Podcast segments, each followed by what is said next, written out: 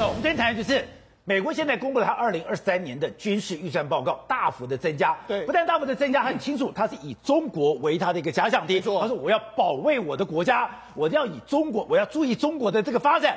可是我们再往下看，哇，可怕了！原来他现在整个亚洲也是对付中国，还有在欧洲，我的军费比例六比四，哎，对，在亚洲是六，是。还有你就如果细看，他所有的军备，我要采购的武器，对。根本就是这次乌克兰的加强版，对，然后全部要对付中国。没错，实际上这个拜登已经推出所谓二零二三年的财政年度的这个预算案，这个预算案里面呢总预算是五点八兆美金，里面来说的话，比较关心的当然是这个国防预算是八千一百三十亿美金，到较去年成长了约莫百分之四。好，那在这里面来说的话，拜登特别强调，这个世界已经改变了，那美国再次面临其他国家，中国和俄罗斯越加升高的这个竞争，而这个投需要资金投入太空、网络，还有其他先进战力，包括。超高音速的飞弹等等。好，他说，为了要维持强化核主力，这份预算优先着重中国，是不是？特别是国防面临的步步威胁禁闭，优先着重中国。没错，所以他在刚才讲到，他着重哪里？太空、网络、先进战力。啊，不就这一次的乌克兰翻版吗？对，没错。好，这是拜登的说法。好，再来参谋联席会议的副主席，他就说，新预算要求我们跟新依照新的这个战略方针，还有首重中国的这个步步步紧逼的威胁是一致的。哦、另外，甚至连空军部长就说，中国的挑战随着时间是越来越大，而不是越来越小。所以呢，事实上，他们所有的，包括总统，包括说军队的投资，都说中国是最大的威胁。而且过去美国都被认为它是重欧轻亚，对，可是没有想到。这个预算书里面，哎，印太跟欧洲的相比，印太是六，欧洲是四，对，整个反转过来。没错，美军除了整体的这个军备之外，他们有分这个地区来分。比如说这一次，他给印太司令部的所谓太平洋威吓倡议的话，有六十亿美金。哦、那这个欧洲有一个欧洲的这个威吓倡议，它是四十二亿美金。所以如果你相比的话，印太司令部的这个资金跟所谓的欧洲的这个司令部的资金是六比四，也就印太比较多，欧洲比较少。有个扭转的过去，我们都认为说，印太比欧洲多百分之二十。对，我们过去都认为说它是重欧轻亚嘛，但是现在它其实已经进行一个完全逆转的这个状况。那它这里面来说，印太司令不要说，包括投入在印太国家的一些军事的设施，还有关岛的防御，还有导弹的这个预警，还有追踪的这个架构，还有包括跟跟很多这个共享所谓讯息的这些状况，还有太平洋多域训练，还有实验能力等等，这些等于是说，他要跟这些周边国家加强他们互相武力这个团结的这个状况。所以拜登刚刚讲就不是嘴巴说说的，是你从拜登从他的国防部，从他的空军司令都讲，他们现在的主要敌人对就是中国。是我不能是嘴巴讲，我连预算分配上面都是这样子强压中国。对，甚至呢，最近一段时间来说，我们不是说吗？因为乌克兰这个俄罗斯入侵乌克兰这个状况之后，最近一段时间，欧洲这个司令部呢，跟印太司令部两个两个司令部总司令互相的协调，互相的商量。为什么？他们就说了，因为他们现在美国在讨论哦，用乌克兰入侵俄哎俄罗斯入侵乌克兰为范例来讨论中国入侵台湾的对策。哦、所以他这次就由欧洲司令部的这个兼北约盟军最高指挥官沃斯特沃特斯，他跟阿基里诺两个就进行一个相关的谈论，就说哎，我们从这一次俄罗斯打这个乌克兰之后，知道。说未来，呃，中国可能怎么可能会入侵这个台湾的这个情形，变成范本了。对，所以他们两个要讨论，哎，这两个军区的总统，这个最高领领袖要互相讨论哦。好，那也难怪，哎，你乌克兰在打仗的时候。印太司令部阿奎利诺对不断的警告中国，没错。那阿基利诺最近说什么？你看，他就说，哎、欸，这个印太司令他不是前一阵子到这个南海的岛礁上面去看吗？对，有三个完全，欸、你这个三个岛礁你已经完全的这个军事化，甚至国防部国防部紧接下来的话，这个三月二十八不是说我们首首要目标是中国，甚至增加了这个相关的预算之后，你看这一次的话，六比四的这个资金比，又跟你投资了非常多的这个印太的司令的相关的状况嘛，所以那到事实上，现在整个印太司令已经慢慢的会凌驾整个。北约甚至凌驾整个欧洲司令部，变成是美国最看重的一个这个司令，而且现在连中国对都感受到压力。对，连《环球时报》都讲了，他们讲说，拜登政府提增加国防预算对抗中俄，对，但是人把中国看作。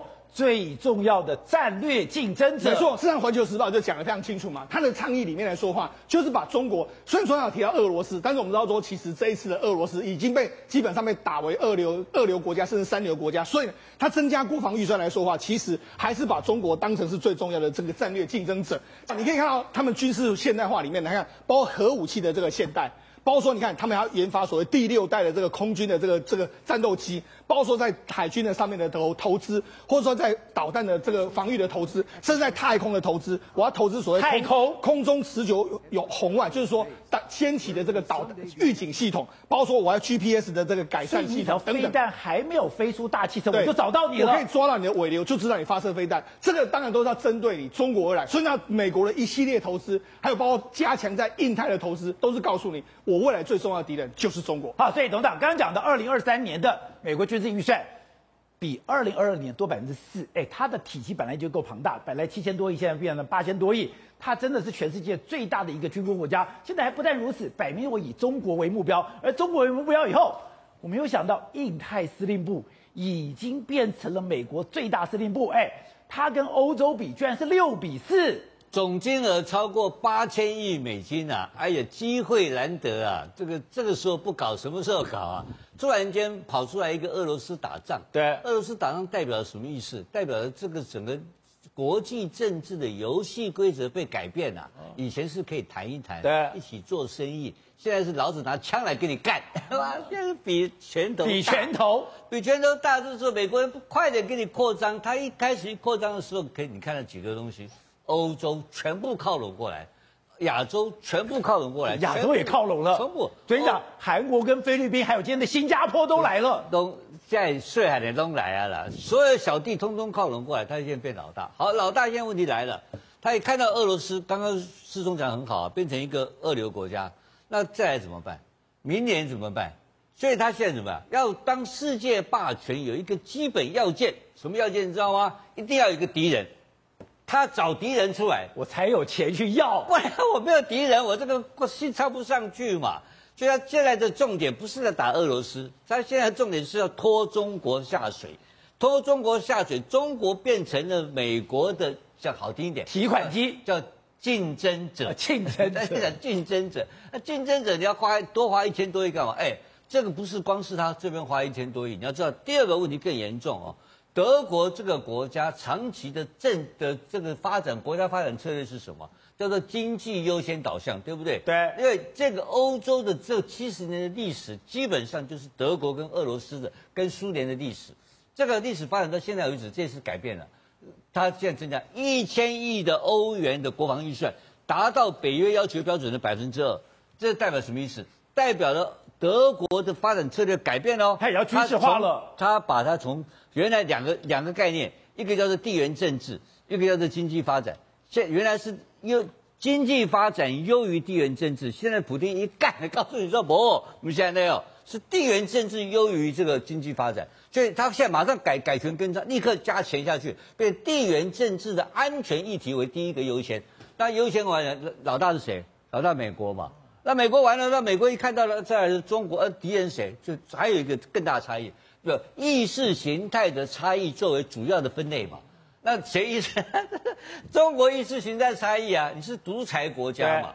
那我是自由民主国家，他把它分裂出来了，分分类了，分了，不用改的分后后所以以后美中不会好了吗？不可能好了嘛，美中是主要竞争对手，没得好了，没得好的，这个不可能。你要你要做生意可以，你要搞军事没得谈的。你要搞地缘政治没得谈，只有一个老大就是我。那中国会放过他吗？中国会甘心接受当老大吗？中国不可能愿意当老大，因为国强必霸嘛。我在亚洲，因为我在亚洲的发展的策略里面，我也要有我的军事力量。对，所以他搞了几个海。岛礁在那边搞你嘛？啊，搞你那美国就故意不给你炸掉，让你大家看这个岛礁，你看多这样多派，你看他妈这个三个岛礁随时欺负你们这些小这些小弟，我来保护你们嘛，就拼命收保护费，台湾就拼命去买军火，不就来了吗？就韩国也买军火，我不是搞 F 三十五的大象漫步吗？没错，新加坡也 F 三十五也来了，马来西亚也来了，连菲律宾都要买了，都要买了，所以这个家伙就被我刚刚讲的。维持霸权的主要的条件，需要一个强烈、一个非常强悍的敌人，大家去制造这个敌人出来。这个敌人是谁？就是中国大陆的北京政权，习近平就是中国的下一个俄罗斯。好，所以国正在这样的一个局面里面，台湾扮演一个重要的事是，大家当然要拼军购，拼军购里面有一个关键就是我要半导体，因为没有半导体，这些军购都变成的破铜烂铁。是美国昨天就通过了中国竞争法案，哦、这个法案还叫中国竞争法案哦，它它摆明了多参院的多多数党的领袖这苏莫就讲得很清楚哦，他无法承担美国在五 G、人工智能、量子计算、跟半导体、跟生物工程会变成第二的后果，而且他已经表明了美国一定要独步领先世界。一定要做到这一点，所以竞争法案很清楚的一点是，他要投资五百二十亿美金来支持美国的半导体行业，而且希望这些半导体行业能够回到美国，而且他摆明的回到美国，摆明的就是要用所谓的赠款跟激励的措施来鼓励这些半导体行业到美国，而且他就是中国竞争法案。那做了什么事情？这样讲的话，那我们的台积电，哎，听说现在联电也要去了。对，所以你看到这张图，就是美拜登在发表国情之文之后，他就拍拍手鼓励。英特尔的执行长季辛格说：“兄弟，我支持你，有有这个意思嘛？他当天本来是投资两百亿美元，对，变成了一千亿美元，现在又多了一个五百二十亿个补贴法案，所以就完全在支持所谓的美国半导体科技能够超越世界的一个想法。那接接下来，我们今年二月的时候，台湾的环球金本来收购德国的世创，对，结果被德国政府否决了，否决。但是季辛格又去投资，三月化又通过了，而且季辛格宣布我们不能去。”对，基辛格去了，基辛格宣布去了，而且在德国，他其实一口气就要投资三百三十亿欧元，而且未来十年还要投资八百亿的欧元，等于在美国投资一千亿，在德国又投资了八百亿，然后日本也投宣布要补贴六百亿，这还不包括投资金额，六百亿日元要来补贴所谓的半导体行业，所以我们那这时候上周我们就去访问了国际半导体协会的。阿吉特他就说：“你说商周这次去访问他，结果他说各国都在强化境内半导体的供应链，请注意，它不只是制造，而且还包括供应链。其实解释来说，就是各国掀起的半导体的军备竞赛。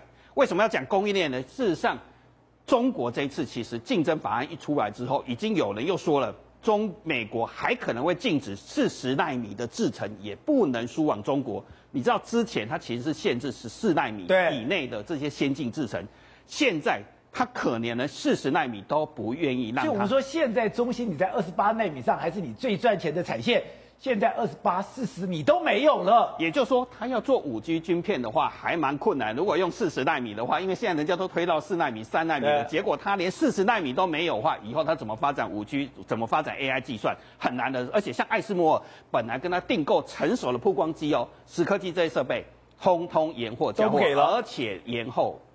不知道什么，所以我不是即使外光机不给你，我连深紫外光机都不给你。对，成熟也不给你。所以整个半导体最竞赛最重要的是什么？供应链，也就是说阿吉特刚才说的，设备在欧美国家的手里，材料在哪里？在德日本人的手里。日本人很厉害，你看一个位数公司也是世界上必要的公司，就变成是连位数这个东西其实也可以做成半导体的材料，控制在欧美日这些国家。那台湾其实正在这几年正在做一件事情，也是大家很关心的。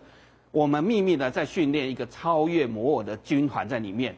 你看哦，台湾其实我们都说我们护国神山很强，可是实际上我们只有制造很强。我们其实我们的材料只能供应百分之十五，我们的设备设备只有百分之五。一样的，如果有一天人家说设备不给我们，我们一样做不出来。看这个图就可以看得出来了。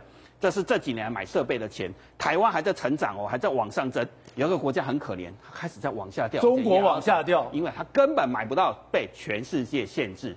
所以蔡英文在二零二零年九月的时候约见，这个就徐秀兰、黄球晶被德国拒拒绝，这个这是刘德英。他九月的时候去，蔡英文讲一句话，其实是震惊国际半导体界以及材料界。蔡英文说，他要做所谓的材料供应在地化，就刚才说了，未经做载板这件事情，台湾要说技术自主而且在地化，接下外商设备要在台湾在地化，就 ASMO 来在台湾，要在台湾设厂，也要在台湾组装，接下来他要。先进封装设备国产化，他注注意啊，他前面加一个先进，为什么这个先进很重要？这是台积电能够打败英特尔跟三星的零秘密武器。他盖了一个三千亿的工厂在苗栗的竹篮，现在正在盖厂。他想要弯道超车，他在做先进封装，他想要练就一个所谓的半导体那个先进封装的设备。简单讲，以前的半导体的设的技术是把电路线宽变成千分之一的头发。万分之一的头发，十万分之一的头发，可是摩尔定律可能走不下去的。接下来要怎么做？把头发堆叠起来，堆叠就是变成所谓的不同的功能的晶片，不断堆叠起来，把头发堆成一零一。用这个方式，本来台积电跟三星在苹果晶片是七三比，现在完全吃下来，就是完全靠这个所谓的半导体的先进封装。那以前这个工厂一拆开，可能都是美国跟日本的设备，现在拆开可能都是台湾的小学院或者是台湾的小英才建构一个神秘部队。